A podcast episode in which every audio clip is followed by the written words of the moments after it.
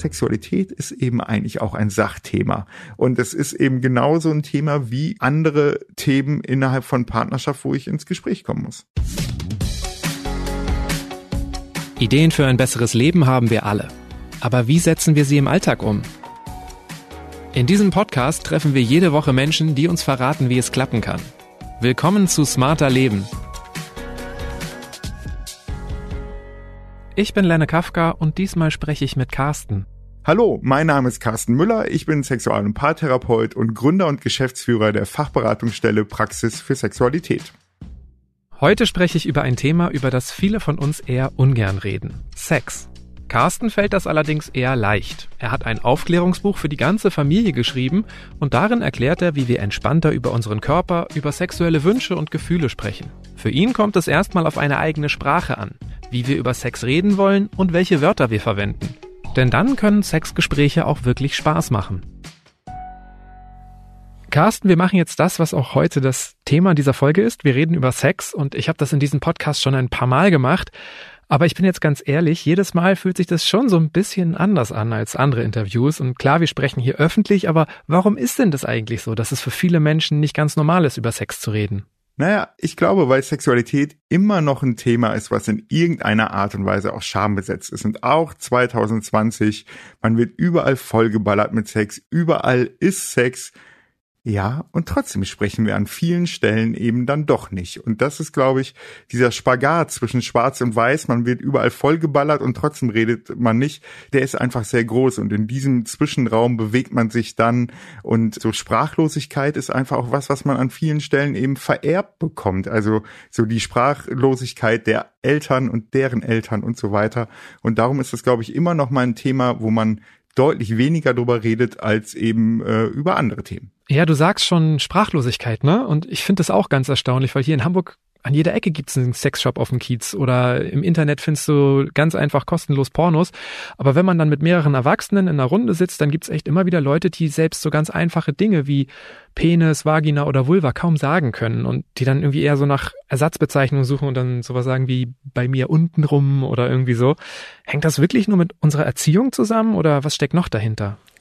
Ja, also erstmal hat das, glaube ich, schon grundsätzlich auch was mit dem Thema zu tun, weil ich meine, sensibler und nackter als im Bereich von Sexualität kann ich ja nicht sein, also auch im wahrsten Sinne des Wortes. Und das ist dann einfach auch nochmal was, wo ich glaube, da geht's auch ein bisschen um Schutz also so dieses Gefühl von Sicherheit und Menschen eben auch nicht zu nah an sich heranzulassen eben auch.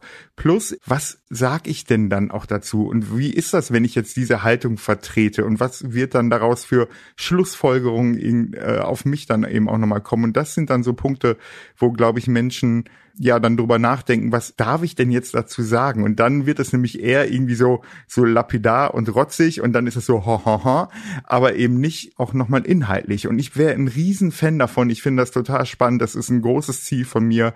Sexuelle Bildung wirklich auch im Rahmen von so, ja, Volkshochschulkursen für Erwachsene. Das finde ich total spannend, weil das ist ja das Schöne bei Sexualität. Man wird eben nie fertig sein, sondern Sexualität ist einfach auch ein lebenslanger Prozess und in jeder unterschiedlichen Lebenslage wird Sexualität eben eine andere Bedeutung haben. Für junge Menschen im Rahmen von Pubertät wird Sexualität eine andere Bedeutung haben als für Erwachsene, die gerade Kinder in die Welt setzen möchten und so weiter und so weiter. Und dementsprechend in jeder neuen Lebensphase wird es eben auch wieder eine Herausforderung sein, mit Sexualität sich zu beschäftigen. Also du sprichst gerade von sexueller Bildung, also wissen wir einfach vielleicht zu wenig über uns selber, über unsere Körper, um darüber sprechen zu können. Ja, ich glaube schon, dass es immer noch Menschen gibt, die ganz schön wenig auch zu ihrem Körper wissen.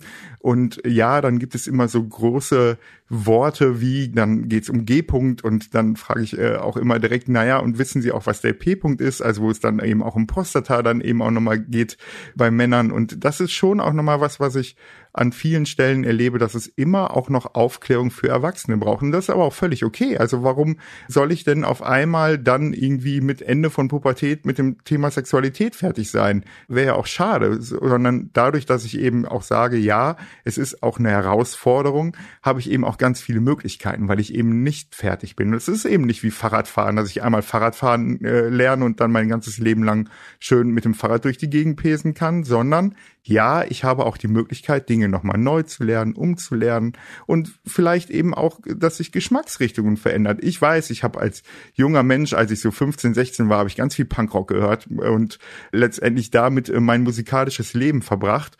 Und heute, ja, gibt es immer Momente auch noch, wo ich Punkrock höre, aber es gibt auch deutlich andere Musikrichtungen, die ich total gerne mag. Und so finde ich, darf das doch mit Sexualität auch sein. Du hast eben auch von Schutz gesprochen. Ich merke gerade, dass ich es gar nicht so schlimm finde, mit dir über Sex zu reden. Ich glaube, bei mir spielt da gerade mit rein, dass ich aber auch das Gefühl habe, ich könnte jetzt alles ansprechen und das ist nicht schlimm. Also mhm. bei anderen Leuten würde ich vielleicht denken, wenn ich jetzt irgendwas erzähle, dann sagen die vielleicht echt, ist das nicht vielleicht zu normal oder zu pervers oder langweilig? Also werten wir vielleicht auch immer ein bisschen viel beim Thema Sex? Ja, und ich glaube, wir haben eben Angst, dass es bewertet wird. Also, dass sich dann eben in eine Schublade eben nochmal gesteckt wird. Und das merke ich eben schon auch. Also auch, ich mache sowas auch wie Elternabende zum Beispiel auch in Kitas und Schulen und so. Und je normaler ich über die Dinge spreche und je normaler ich Begriffe nutze wie Vulva und Penis und Hoden und Klitoris und so weiter, desto mehr merkt man auch immer, dass die Personen gegenüber einfach auch deutlich entspannter damit umgehen. Und ich glaube, das ist einfach auch eine Riesenchance für Partnerschaften, letztendlich nämlich auch darüber ins Gespräch zu kommen und auch mal in Partnerschaften darüber zu sprechen, boah, wie benennen wir denn jetzt eigentlich unsere Geschlechtsteile?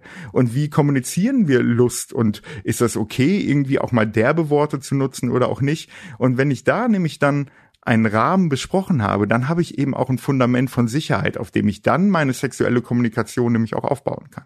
Also ich habe in meinen bisherigen Beziehungen irgendwann immer über Sex geredet, ganz einfach, weil es ja auch irgendwie spannend ist, oder? Also was sich meine Partnerin wünscht oder was sie gern mag oder was wir vielleicht ausprobieren wollen. Das erste Gespräch fand ich aber nie so wirklich leicht. Hast du einen Tipp, wie man das am besten angehen kann?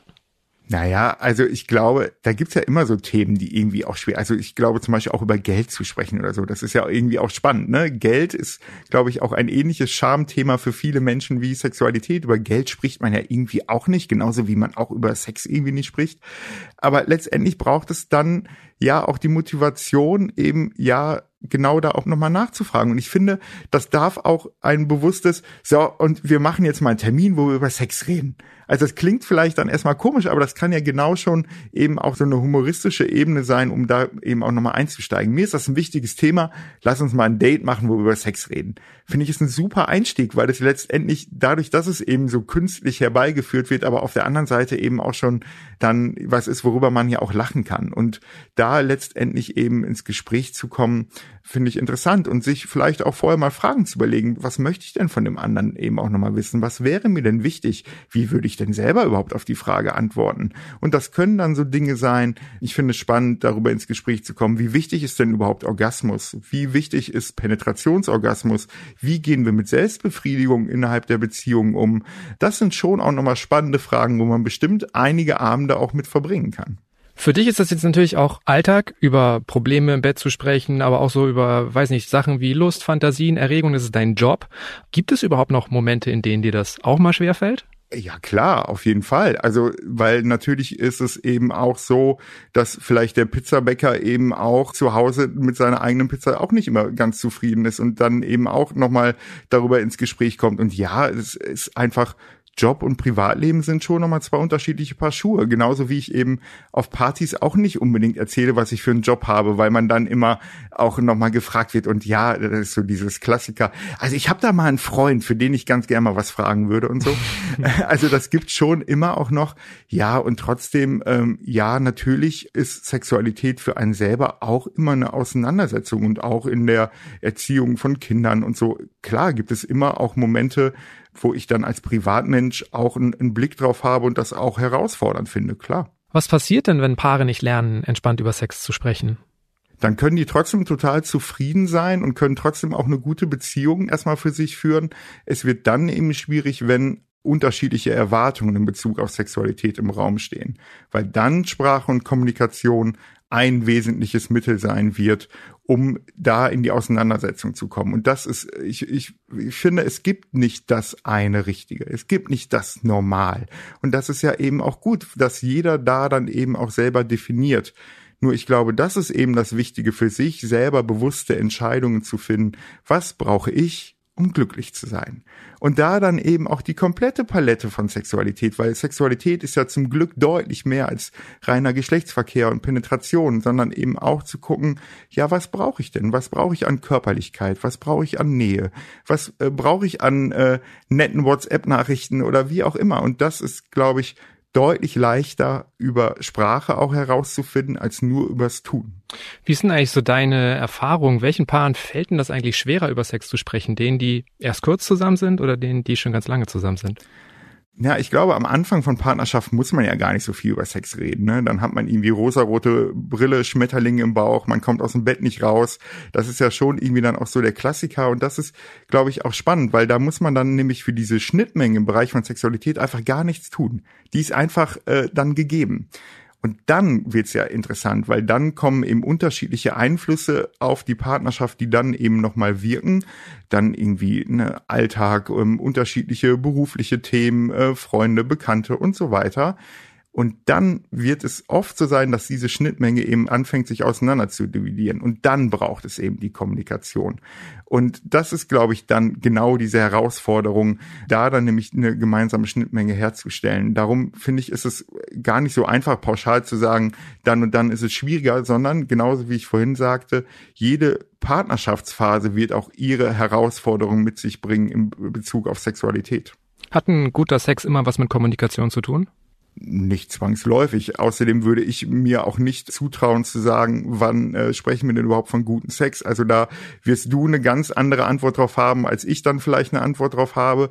Und das ist, glaube ich, eben dann ja auch das Wichtige und das ist, sehe ich auch als großen Auftrag in meiner Praxis, nämlich Menschen in ihrer sexuellen Selbstbestimmung letztendlich eben auch nochmal zu fördern und zu begleiten und da dann eben für sich auch selber eine eigene Antwort drauf zu finden, weil ich glaube, dass wir da sehr schnell auch bei einem vorgefertigten Bild von Medien, Literatur, Filmen, Pornografie und so weiter sind. Und das finde ich, darf auch alles so sein. Das kann ich eben auch für mich in mein Bild von Sexualität bringen. Aber die Frage eben bleibt nach bewussten Entscheidungen. Wenn ich mich bewusst dazu entscheide, das Pornoprogramm durchzuziehen und ich dabei keine Grenzen von anderen verletze, ist das auch völlig okay und völlig in Ordnung. Also ich würde nie sagen, das und das ist die richtige Sexualität, weil die gibt es zum Glück ja auch nicht. Also ich glaube, für mich wäre guter Sex vermutlich, wenn alle Beteiligten damit glücklich und einverstanden sind, oder? Ja, ja, absolut. Aber trotzdem finde ich, auch beim Sex darf es Dinge geben, die mache ich letztendlich auch für meinen Partner, für meine Partnerin. Also warum soll das nicht auch in dem Bereich von Sexualität auch sein dürfen? Also eben auch mal zu sagen, ja, okay, da habe ich jetzt gerade nicht so Lust drauf, aber äh, mein Partnerin wünscht sich das eben gerade gerne und dann ist das auch völlig okay. Das mache ich bei anderen Themen doch auch, dass ich auch sage, du merkst, ich bin ein großer Freund von Essensbeispielen. ähm, äh, ja, ich gehe jetzt heute zum Italiener eigentlich habe ich nicht so richtig Lust, aber eben äh, meine Frau liebt Italienisch. Okay, dann ist es doch auch okay. Und warum soll das beim Sex nicht auch so sein dürfen? Und ich finde, am Ende des Tages geht es dann um die Zufriedenheit, genauso wie du sagst. Und da wird es eben eine Schnittmenge sein. Und da wird es nie ein 100 Prozent geben. Das muss aber auch zum Glück ja gar nicht sein. Ja, und ich würde ja wahrscheinlich nur mitmachen, wenn ich da irgendeinen Sinn drin sehe. Also weil es vielleicht mir gefällt, dass es meiner Partnerin gefällt oder ähnliches. Ja. Ne? Also ich würde da ja nicht eine eigene Grenze überschreiten. Genau, und das ist eben aber auch wichtig, letztendlich auch für sich diese eigene Grenze wahrzunehmen, weil Sexualität immer was ist, was auch an Grenzen ja auch stattfindet, weil ich eben nicht alles immer auf einer kommunikativen Ebene kläre, sondern dass ich vielleicht auch einzelne Schritte mache und dann braucht es ja auch die Sensibilität, die Sensibilität für sich selber, wann wird auch eine Grenze irgendwie so angeditscht und wo muss ich dann auch sagen, nee, hier stopp, nicht weiter. Und eben aber auch auf der anderen Seite, naja, und woran merke ich denn, wo ich auch an Grenzen drankomme? Und dann kann es natürlich sein, dass es leichter ist, eben gar nicht im sexuellen Tun diese Grenzen zu erfahren, sondern grundsätzlich darüber ins Gespräch zu kommen. Aber ich glaube, manche Dinge wird man eben auch nicht bereden können, sondern das wird auch durch das Erleben überhaupt erstmal greifbar werden. Du hast ja vorhin auch schon selber gesagt, ne, der Geschmack verändert sich im Laufe des Lebens. Also du hörst nicht mehr immer Punkrock. Wie oft findest du, sollten Paare eigentlich miteinander über sowas sprechen? Weil also die Lust verändert sich ja. Wie oft man will, was einem gefällt. Findest du, man sollte vielleicht auch so regelmäßig irgendwelche Treffen vereinbaren? Ja, also eine Regelmäßigkeit tut gut. Ähm, wenn ich mit Paaren arbeite, dann empfehle ich schon immer mindestens so einmal im Jahr sich auch wirklich einen festen Termin in den Kalender zu machen, wo man auch über Zufriedenheit in Bezug auf Sexualität und Partnerschaft ins Gespräch kommt. Weil wenn ich es dann als festen Termin habe, dann läuft das nicht so aus. Weil ich glaube, da sind wir Menschen einfach auch gut drin. Ach ja, läuft, brauchen wir ja nicht besprechen und so. Und wenn man dann eben aber trotzdem so einen Termin hat, dann wird man auch Themen haben. Und ich würde immer sagen, wenn große Lebensereignisse in der Beziehung oder in, in, der Partnerschaft dann eben auch passiert sind, also zum Beispiel Kinder sind geboren, auf jeden Fall wichtig, auch über Sexualität zu sprechen. Körperliche Veränderungen aufgrund von Krankheiten, auch da ist es wichtig, über Sexualität zu sprechen. Und das wären so Punkte, große Lebensereignisse und eine Regelmäßigkeit, die ich dann empfehlen würde. Und ich weiß, es klingt erstmal total irgendwie so versachtlicht und so. Ja, aber Sexualität ist eben eigentlich auch ein Sachthema. Und es ist eben genauso ein Thema wie andere Themen innerhalb von Partnerschaft, wo ich ins Gespräch kommen muss.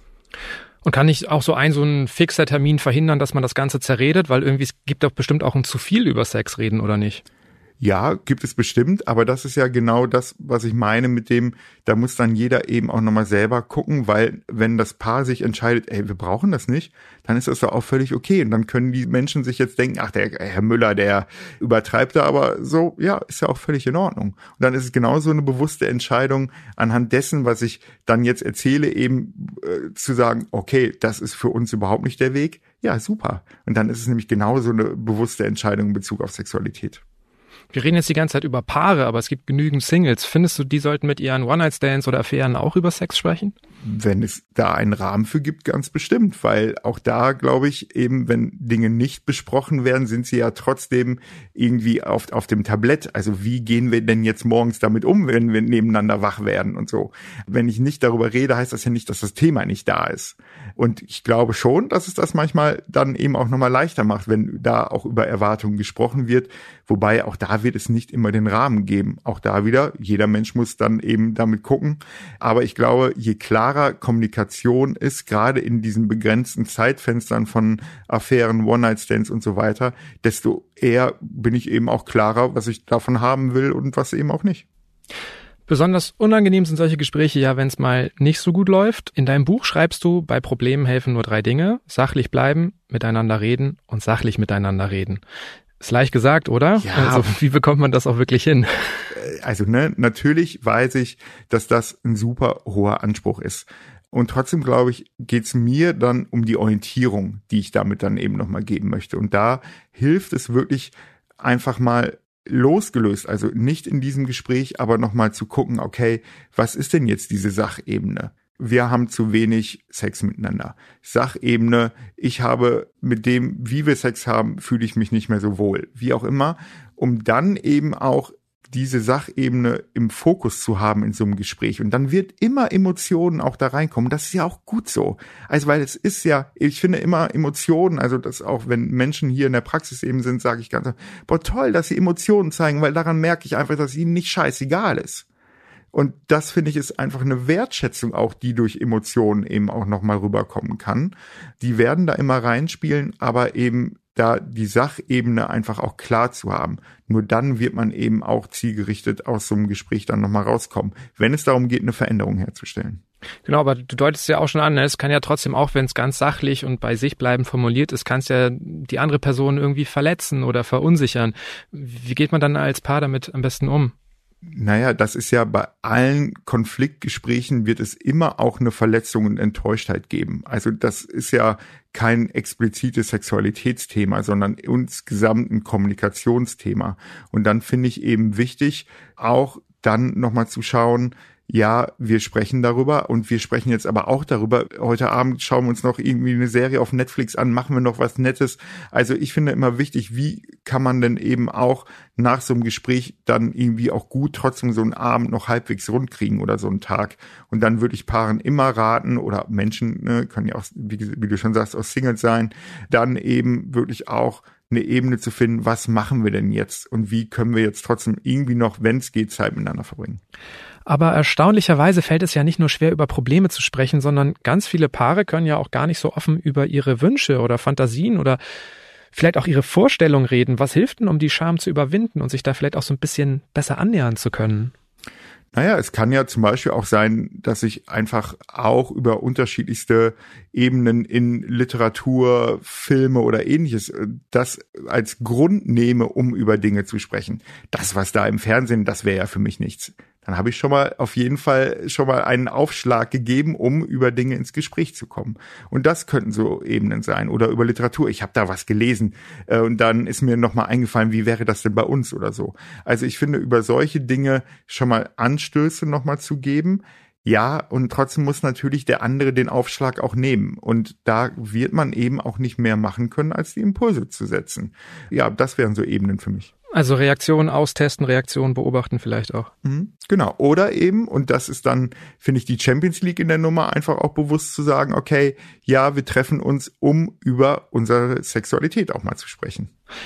Sind Fantasien nicht manchmal aber auch schöner, wenn man gar nicht drüber spricht? Also nicht alle Fantasien sollen ja unbedingt Realität werden, oder?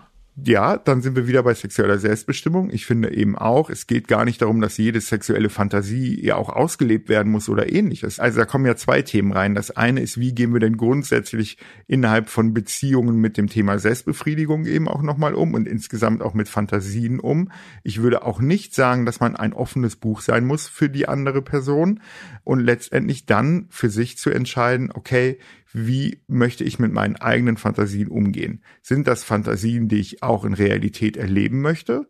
Oder sind das eben auch Fantasien, die gerade deswegen auch funktionieren, weil die in der Realität einfach überhaupt nicht für mich durchführbar wären? Und das sind eben genau diese bewussten Entscheidungen, wo man eben auch, und das ist ja das Spannende, Selbstreflexion. Also für sich selber auch mal klar zu werden, was brauche ich denn, losgelöst von Partnerschaft, losgelöst von den Menschen drumherum, um für mich zufrieden zu sein. Und da sind wir einfach immer auch ein Produkt aus Erziehung, Sozialisierung und dem, wie ich selber einfach auch Partnerschaften dann nochmal erlebt habe. Wenn ich selber als Kind meine Eltern immer hab nackig zu Hause rumflitzen sehen, werde ich ein anderes Bild von Nacktheit haben, als wenn ich das nicht erlebt habe. Und dann geht es gar nicht darum, ob das besser oder schlechter ist, aber es wird eben Dinge verändern. Und so ist das insgesamt bei dem Thema. Darum würde ich immer sagen, Selbstreflexion für sich selber zu schauen, ist ein ganz spannendes und aber auch wichtiges Thema. Würdest du den Paaren raten, auch über Selbstbefriedigung oder Pornokonsum zu sprechen? Absolut. Also weil ich erlebe das hier in, in der Praxis an vielen Stellen sind das dann Themen, die so aufplöppen, weil unterschiedliche Erwartungen zu dem Thema letztendlich äh, vorausgesetzt worden sind. Und wenn dann jemand für sich das, äh, weiß nicht, Selbstbefriedigung als Fremdgehen definiert und die andere Person das äh, ganz anders wahrnimmt und für sich sich ganz viel selbst befriedigt, wenn dann nicht darüber kommuniziert wird und dann es irgendwann als Thema aufplöppt, dann wird schwierig. Darum finde ich, sind das sehr grundsätzliche Themen, wo es auch eine Haltung zu braucht, ja. Findest du es eigentlich ähm, auch wichtig, dass Paare über Sex reden, wenn eigentlich alles okay ist? Ja, auf jeden Fall. Also Sex ist ja erstmal was total Schönes, was Gutes, was wir gerne machen, was Lebensfreude gibt und so weiter. Und ja, natürlich sollte und kann man dann auch über Sexualität sprechen. Es geht ja gar nicht um die Problemfokussiertheit. Ich finde schön, wenn Menschen eben auch dadurch ja auch Lust nochmal erfahren, dass sie vielleicht auch über Sex sprechen. Ist doch super. Du hast eben gesagt, dass für dich die Champions League quasi ist, dass man ganz bewusst ein Gespräch sucht. Mhm. Ich würde jetzt denken, die Champions League ist, dass man beim Sex ganz offen über Sex spricht. Also in dem Moment, wo man sich etwas wünscht oder wo einem etwas nicht gefällt. Worauf kommt es dabei an? Die gemeinsame Sprache, weil ich glaube, dass es nämlich eben Sprache ist dann ja Kommunikation und Kommunikation wird dann nicht nur das gesprochene Wort sein, sondern das wird auch ein Gefühl für den anderen zu haben sein. Und das ist dann, glaube ich, eben auch nochmal eine Erfahrungsebene, die man dann eben auch nochmal im Ausleben von Sexualität noch generieren kann und auch eine Form von Kommunikation dann eben auch nochmal ist. Wobei ich eben auch finde, muss das der Anspruch sein? Oder kann ich eben auch sagen, ja, je konkreter, desto mehr kann ich das auch als Rahmen eben auch nochmal nutzen, indem ich mich dann auch sicher bewegen kann, weil ich weiß, ja, okay, die Knöpfe kann ich bei der anderen Person drücken und das wird grundsätzlich erstmal ganz okay sein. Also ich finde, auch das ist ja erstmal völlig legitim. So, und ich glaube, also manchmal so dieses, ich weiß, was der andere gut findet und wir reden dann da während des Sex bei, drüber und so, ist manchmal ein bisschen zu sehr Hollywood auch, oder? Also ich denke halt so, wenn, wenn einem irgendwas nicht gefällt, ist doch gut, wenn man es aussprechen kann. Aber du hast jetzt auch schon gesagt, man braucht eine gemeinsame Sprache. Ich hätte jetzt irgendwie daraus geschlossen, man sollte es vielleicht nur dann tun, wenn man sich wirklich vertraut, sich sicher ist, dass man eine gemeinsame Sprache hat. Also ich würde dir vollkommen recht geben, ich finde es jetzt auch äh, nicht, dass man während des Sex alles sagen muss, sondern es ist ja auch spannend, einfach mal zu gucken, was passiert und ähm, auch zu merken, oh, die andere Person hat auch gute Ideen. Ja, also wo ich immer sagen würde, wo es dann auf jeden Fall eine Sprache braucht, wenn man das Gefühl hat, dass da gerade eine Grenze überschritten wird. So, also da finde ich es auch wirklich exorbitant wichtig, dass jeder Mensch da für sich in dem Moment eben auch nochmal sorgt. Und diesen Raum muss der andere Mensch, mit dem ich dann Sex habe, auch einem geben. Und wenn der Mensch mir diesen Raum nicht gibt, dann ist das grenzüberschreitend und übergriffig. Und das finde ich auch wirklich nochmal nochmal wichtig, da für sich in dem Moment sich das selber auch wert zu sein und sich selber seine eigenen Grenzen da auch wert zu sein, diese zu kommunizieren, finde ich, finde ich super wichtig. Wie siehst du denn das? Also Sex ist natürlich erstmal Teil einer Beziehung oder ein Thema innerhalb einer Beziehung, aber man kann natürlich auch mit Freunden oder Freundinnen darüber sprechen. Sollten Paare auch das vorab klären, ob das in Ordnung ist? Ja, also ich finde schon, dass es da eine grundsätzliche Idee zu braucht, so, weil auch da wieder das Verständnis ja sehr unterschiedlich von sein wird, was Menschen im Umfeld wissen dürfen, nicht, wie auch immer.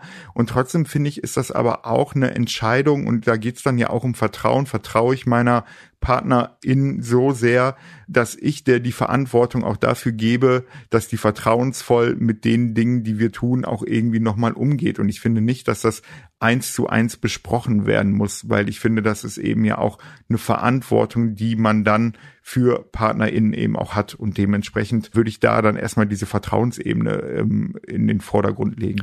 Verändert sich das nicht auch im Laufe des Lebens, wie wir über Sex sprechen? Also wenn ich jetzt zum Beispiel an meine Teenagerzeit zurückdenke, da habe ich mit Freunden gefühlt über alles geredet, ne? Also so vom ersten Kuss, über das erste Mal und was dann halt noch so alles anstand.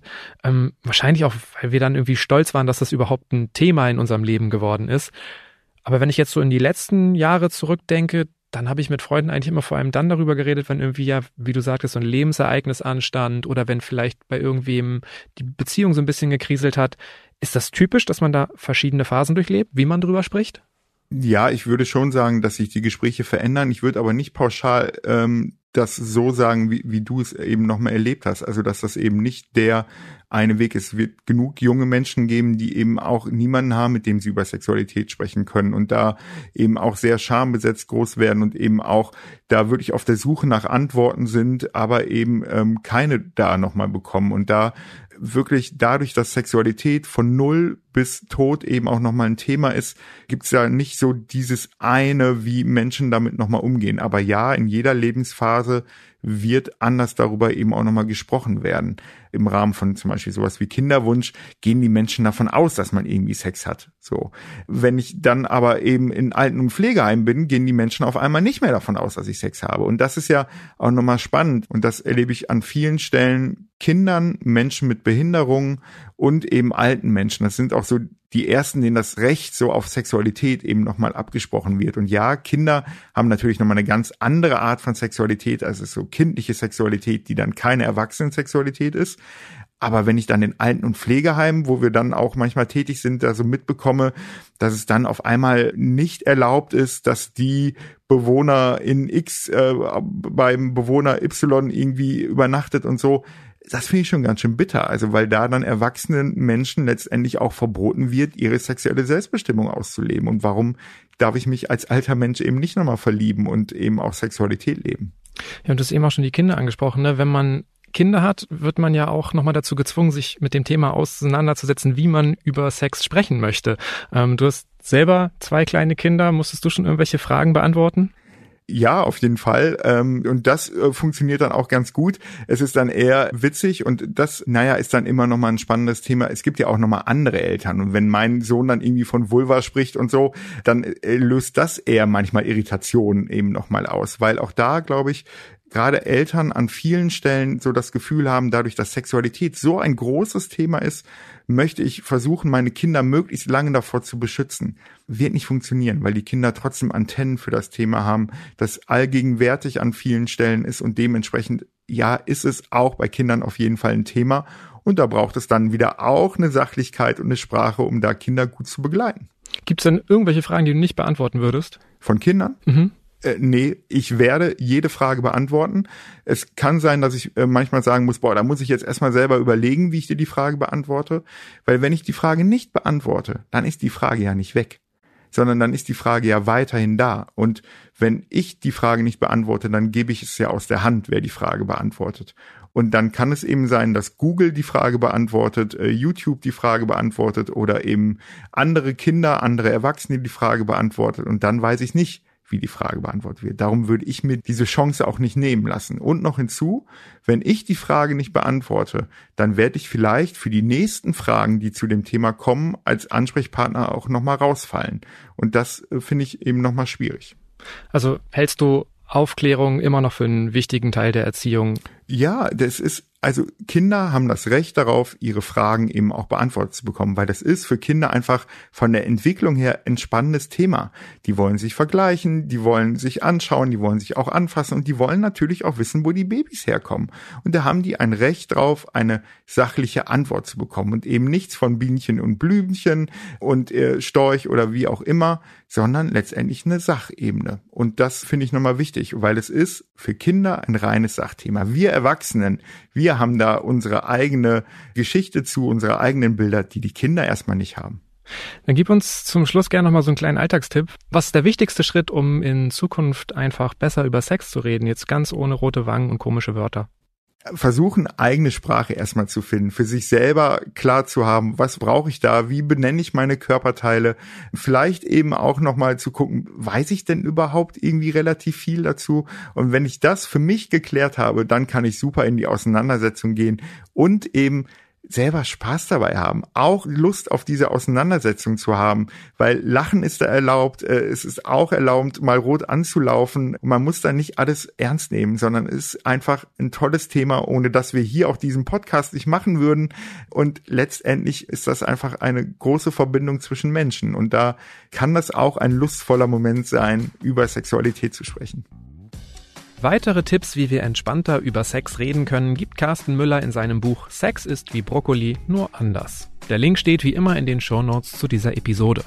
Und noch ein Hinweis in eigener Sache. Viele von Ihnen schreiben uns, dass Ihnen dieser Podcast gefällt und wenn Sie unsere Art Journalismus zu machen überzeugt, dann laden wir Sie ein, unser Angebot Spiegel Plus zu testen. Mit Spiegel Plus erhalten Sie Zugang zu allen Artikeln auf spiegel.de und bekommen außerdem die digitale Ausgabe des gedruckten Spiegel jeden Freitag schon ab 13 Uhr, bevor das Heft am Samstag am Kiosk liegt. Weitere Informationen zu Spiegel Plus finden Sie unter www.spiegel.de slash Abo. Und die nächste Folge von Smarter Leben erscheint am kommenden Samstag, wie immer überall, wo es Podcasts gibt. Über Feedback oder Themenvorschläge freue ich mich jederzeit. Einfach eine Mail schreiben an smarterleben.spiegel.de. Diesmal wurde ich unterstützt von Philipp Fackler und Sandra Sperber. Unsere Musik kommt von Audioboutique. Tschüss und bis zum nächsten Mal.